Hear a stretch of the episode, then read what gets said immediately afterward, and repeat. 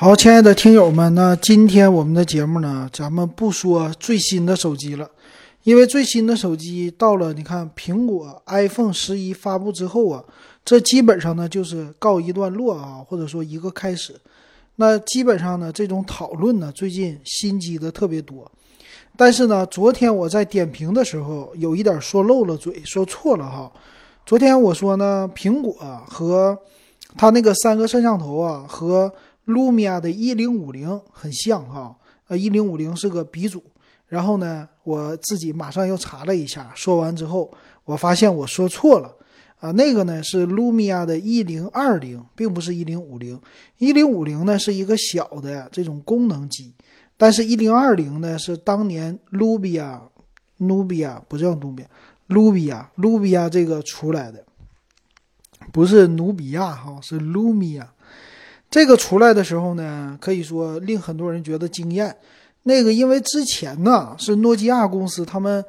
非常喜欢用蔡司的镜头啊，出来很多主打拍照的这个手机。那那个时候呢，N 系列可以说是努米亚也不是，N 系列是诺基亚的啊，当年当年非常牛的。那个时候你也能看出来啊，每一代诺基亚的升级其实和现在的苹果很像。它的外形呢，在什么 N N 系列呀，N 九七呀，又九几呀，当年也是不着急，慢慢悠悠的这么出，然后主打呢升级的拍照啊，拍照的像素特别的高啊。到了后来呢，你也能看出来，他们家就慢慢的走下坡路了。那自从改成用微软的系统之后呢，啊，有一段时间就没推出什么令人惊艳的这种拍照的机器。但是呢，后来出来的卢米亚的一零二零是他们家时隔了几年之后啊，虽然说市场占有率一直在下降，但是几年之后推出的一款新机，当时呢令大家非常的意外，因为这个机型啊，它达到了当时前所未有的四千一百万像素的一个摄像头，所以说呢，在当时来说是非常具有里程碑的一款手机了啊。这个手机呢是二零一三年的七月份发布的，呃，二零一三年同时代的机型可能是 iPhone 的四或者四 S 这种系列吧，哈。那咱们今天呢就来说一说这个卢卢米亚，卢米亚的一零二零这款手机，咱们向后看哈，向之前的这些经典的手机致敬一下啊，这是。基于 iPhone 十一的，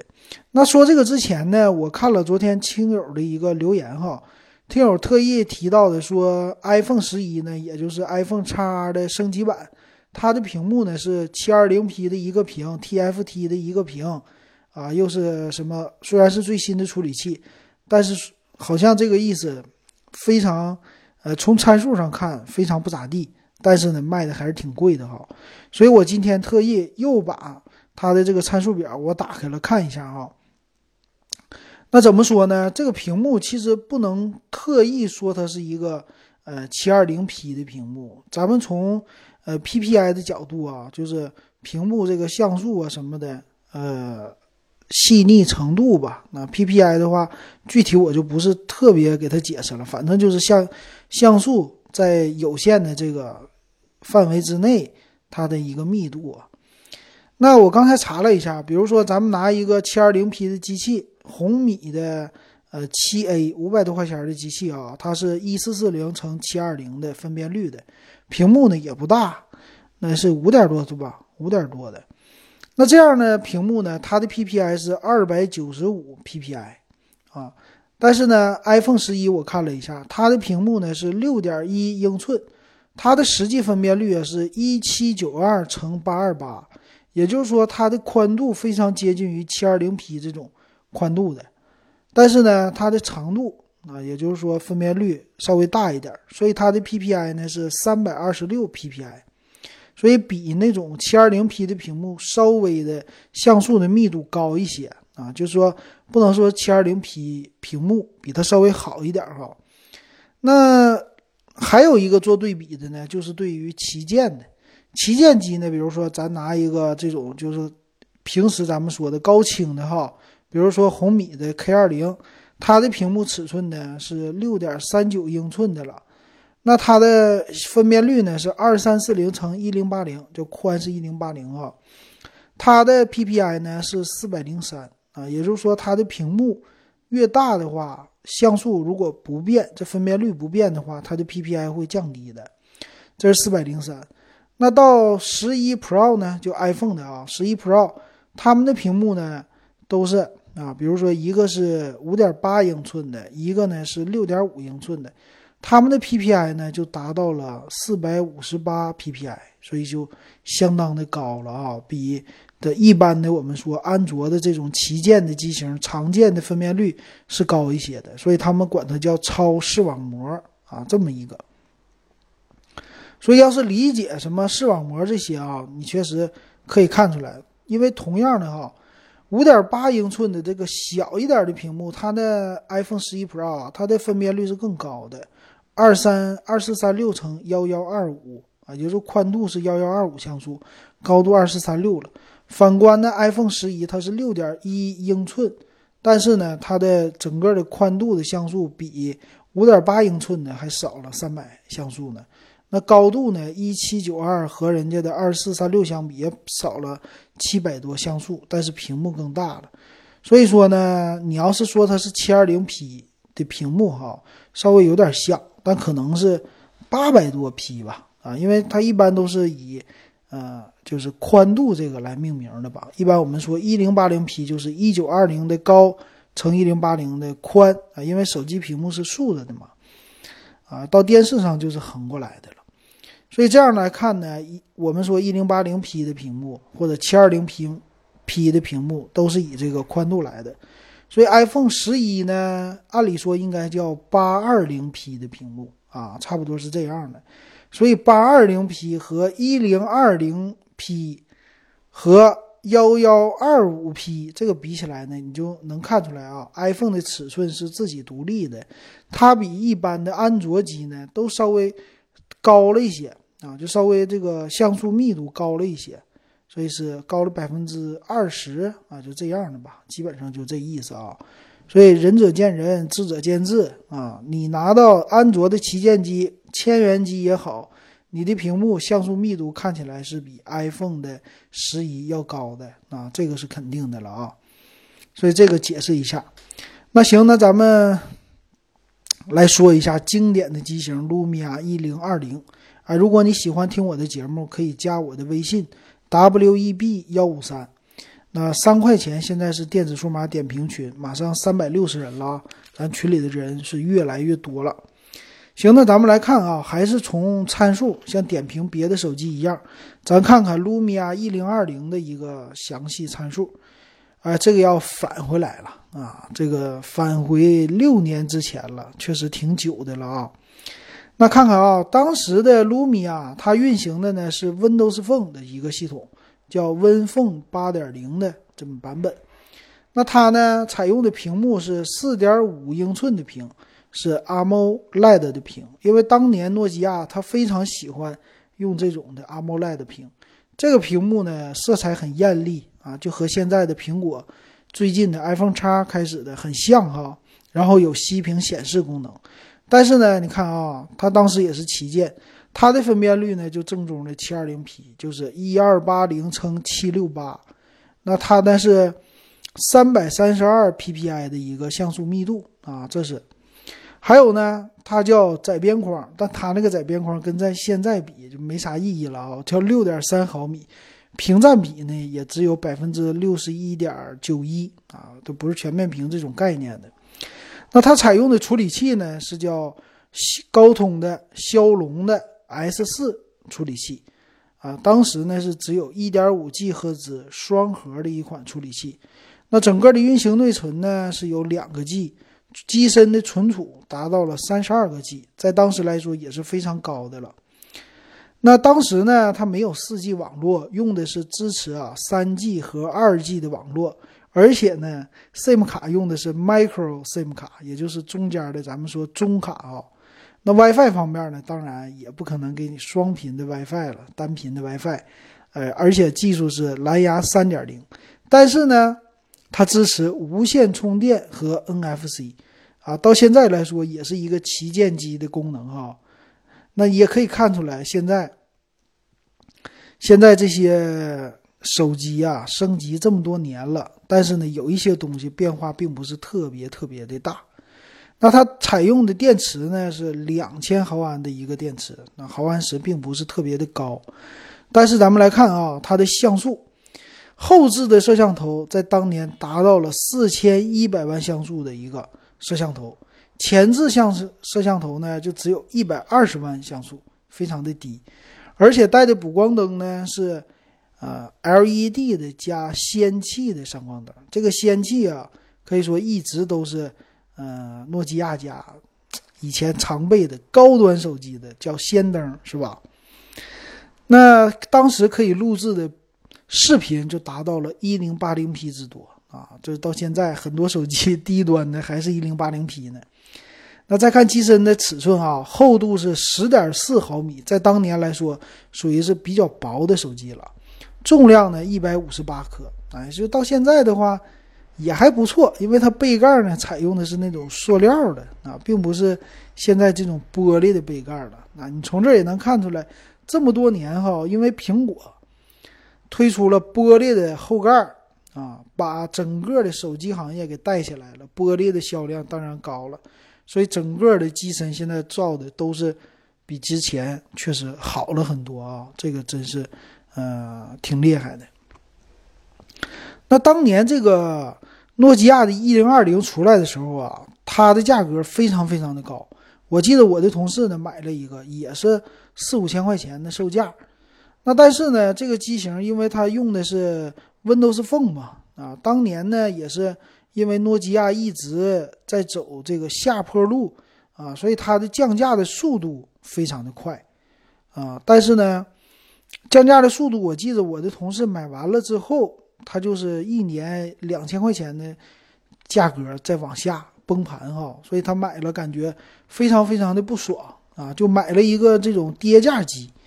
所以很跟现在的这些机器相比哈，其实也有一点类似的，就是末路的旗舰。你比如说 iPhone 叉啊，当年也是卖的非常的贵的，是吧？六七千块钱，但是现在跌的也是挺猛的啊，就有点像这种末路的旗舰。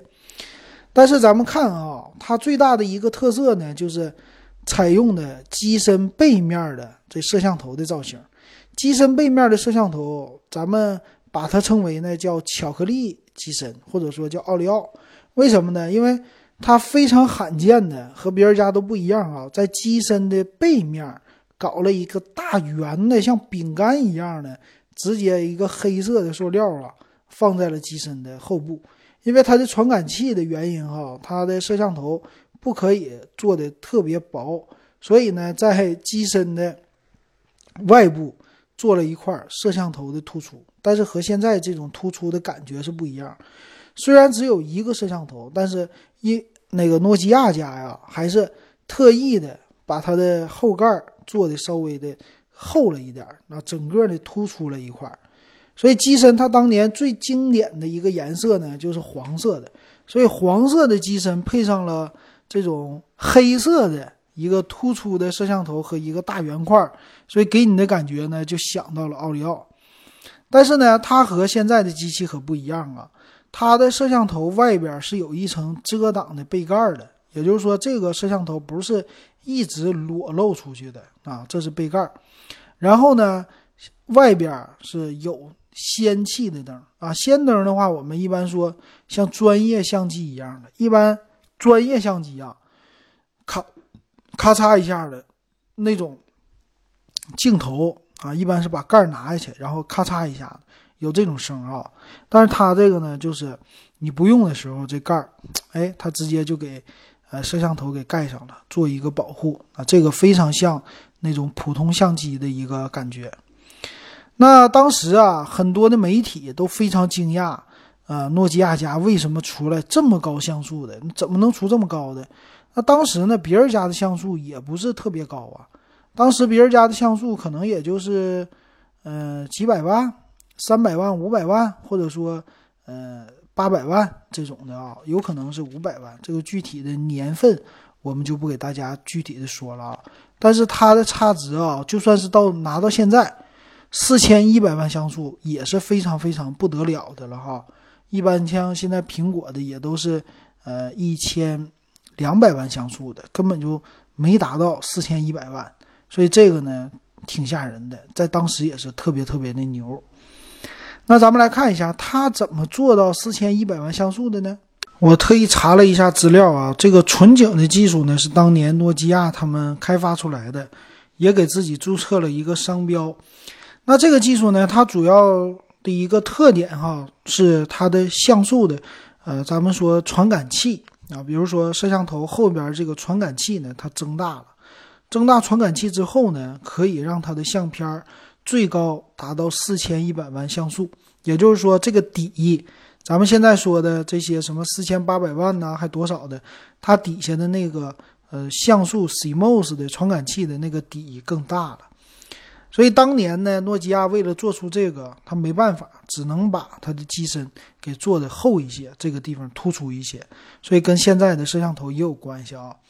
然后特意看了一下资料呢，它呢因为是叫成像传感器，默认呢就是最大输出到四千一百万像素。但是呢，因为有各种各样的模式，输出的像素呢也有一些不同。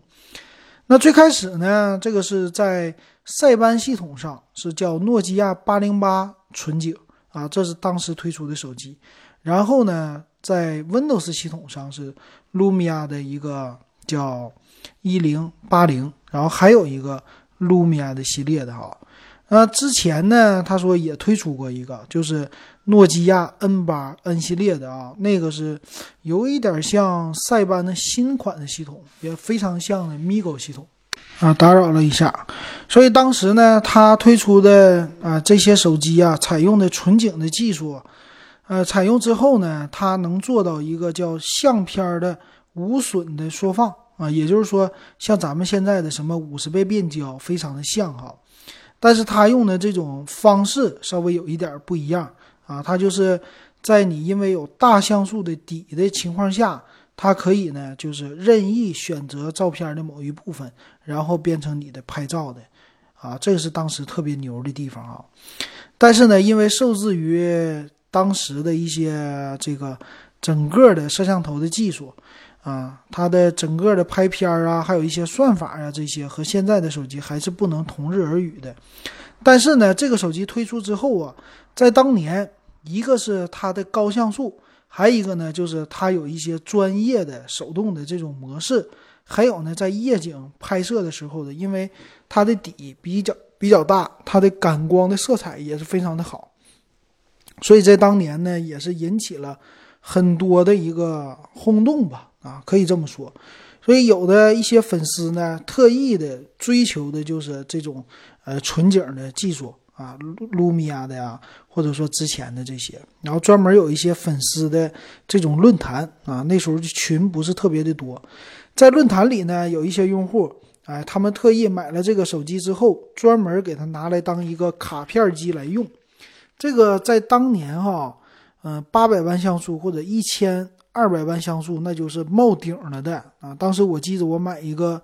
N 八，诺基亚的 N 八。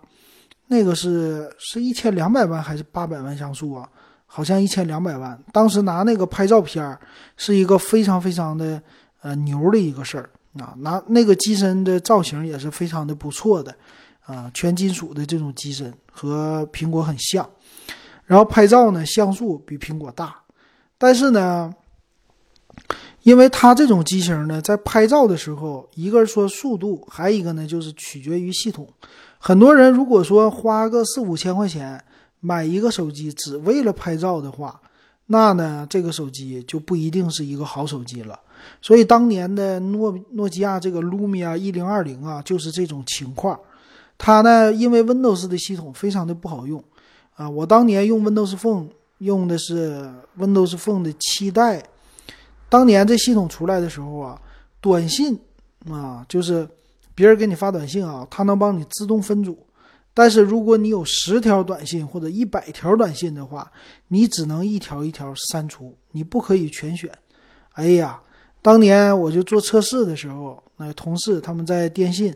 呃，做测试，做这个什么验证码啊，给发送，通过不同的呃号码给你发送验证码。为了测试，他给我发了一百条，我的天呐，这一百条在我的 WP 七的这系统上啊，我只能一条一条滑动删除，把我快给累死了啊！当年就用了那个以后，给我折磨了一段时间，就再也不敢用 Windows 的系统了。所以当年呢，这个手机啊，很多人的评价就是说，你如果买一个相机啊，花四五千块钱拿它当个相机用，这个是没啥问题。但是你要想用那个系统，拿它真正的打电话，啊，那个是可以，但是用一些什么软件呢，非常非常的不方便啊。那个时候的安卓也好，啊，苹果也好，其实 A P P 非常的多啊，但是 Windows 的 A P P 少之又少啊，只有一些基本的你可以保证，很像当年的苹果的笔记本电脑那些系统啊，就电脑的系统。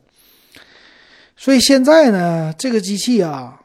你还真别说，它根本就没有退市啊！就是在淘宝上还是能买到的，也也是呢，属于就是那种的翻新机了啊，并不是说真正的新机。但是呢，现在的价格哈还是能卖到五百多块钱，所以最大的特色呢，也就是这款摄像头了。很多人呢买这款机器的话，也都是弥补一下当年的缺憾。啊，弥补当年没有买得起的四五千块钱的机器，现在呢，花个十分之一的价格就可以买得起了。但是买完之后呢，基本上也就是拿它当一个拍照的相机用啊，用它打电话呀、上网啊什么的，这个基本的功能是够的。但是你要说啊，发个微信什么的，这个东西就麻烦了哈。所以说，这个只能当一个备用机来用了啊。行，这就是我通过。啊，iPhone 十一 Pro，苹果现在的这个，我就想起来的诺基亚啊，当年的一个故事。所以从这儿能看出来呀，诺基亚当年走的路线和现在苹果走的路线哈，其实有点相像。呃，诺基亚当年也是有自己的一个生态的，那诺基亚的呃市场有自己专门的一个小市场啊。当年诺基亚这圈子里边的 Java 这些软件哈，也是特别的火。啊，就是围绕着它来做的。那很多呢，当年的塞班 S 六零的系统啊，很多软件对它的支持，比如咱们常用的 QQ，啊，常用的 UC Web 啊，浏览器，还有一些什么啊，三六零的杀毒，还有一些桌面什么的，这些嗯方面特别特别的，就是整个的生态特别特别的好。但是呢，为什么走下坡路了呢？它也是。啊，成也萧何，败也萧何嘛。在四 G 时代，苹果呢是在三 G 末的时候啊，在三 G 的尾巴的时候啊，或者整个三 G 时代，苹果是占独占鳌头的。啊，到了四 G 的时代呢，图苹果也是一直牢牢锁定了他们的一个战绩啊，就在手机领域风生水起，也是开阔了开拓了一个时代哈。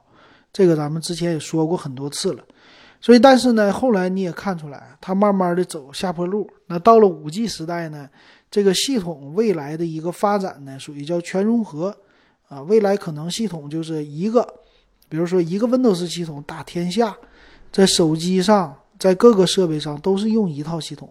所以这个呢，华为的鸿蒙在做，Google 其实叫 Fuse 也在做。啊，苹果呢其实也在做，但是呢，谁先推出的，谁把这个生态新的生态建立起来，也就是你只要一个 APP 啊，你开发好一个 APP，你又可以在手机上，又可以在电脑上，又可以在电视上啊，又可以在某某的，这样的话，这种一融合，未来的话啊，对苹果的冲击那可能非常非常的大的哈，说不定是小程序就火了。因为这种融合的方式，你能看出来，呃，你比如说这个微信，对吧？微信在手机上用起来非常的爽，但是呢，到了电脑上，它的功能就稍微弱一些了，而且用起来呢，你还老得，呃，这个安装，用的方法也有一些不同。但是未来呢，一旦融合的话，啊，他们只要开发一套，这个微信呢，就有点像咱们现在看到的小程序，电脑的一运行。也不一定需要安装了，就算需要安装的话，哎，它运行的速度啊和电脑上的很像，而且界面也可以做到非常非常的像，也可以兼容的电脑的这种大屏的效果啊，打字什么的更方便。所以这样的话呢，对开发者来说也是一个好事儿，A P P 可以做的更多了。然后对使用者来说呢，也是一个好事儿，我可以随时随地的使用了啊。所以这样的话，呃，也就有可能给五 G 网络的时代带来一个新的发展。因为五 G 呢，你用起来网速啊，你不受什么影响，加载速度特别快的话，我打开一个这种小程序，应该也是非常快的啊，不一定安装。那这样的话，其实挺好的啊。未来这是真正的一个外部应用的市场了。那这样的话，这个系统就特别的牛了啊。那有可能苹果不及时改变它的策略，不及时更新的话呢，它有可能就直接的，因为自己有这么一个 iOS 的系统，给自己呢就套里边了。这和当年诺基亚的 S 六零的系统给自己套里，后来采用 Windows 的系统一样的哈。这就是末路啊，所以从这个叫什么从古看今是吧？啊，虽然这个没有多少年，但是手机的发展，从当年诺比亚努比亚的不是努比亚努米亚卢米亚卢米亚的一零二零就可以看出来现在的手机的一些发展哈，所以能看出来，嗯，手机再过个几年，可能是一两年或者两三年。即将要有一个新的变化啊，有可能是折叠手机的时代啊，然后五 G 再加上什么跨平台的系统，这种的时代合在一起的，带来一个新的发展啊，我就非常的期待了。有可能你的汽车上、你回家冰箱上啊、你的电视上什么的都可以用一套系统，都可以用一一样的 APP。啊，比如一刷今日头条，上电视刷，开车刷，啊，干嘛干嘛刷，这不挺好的吗？是吧？挺有意思的啊，咱们一起，希望我那个时候也给大家点评这些节目。行，那今天呢，咱们谈古论今啊，咱们就说到这儿，感谢大家的收听。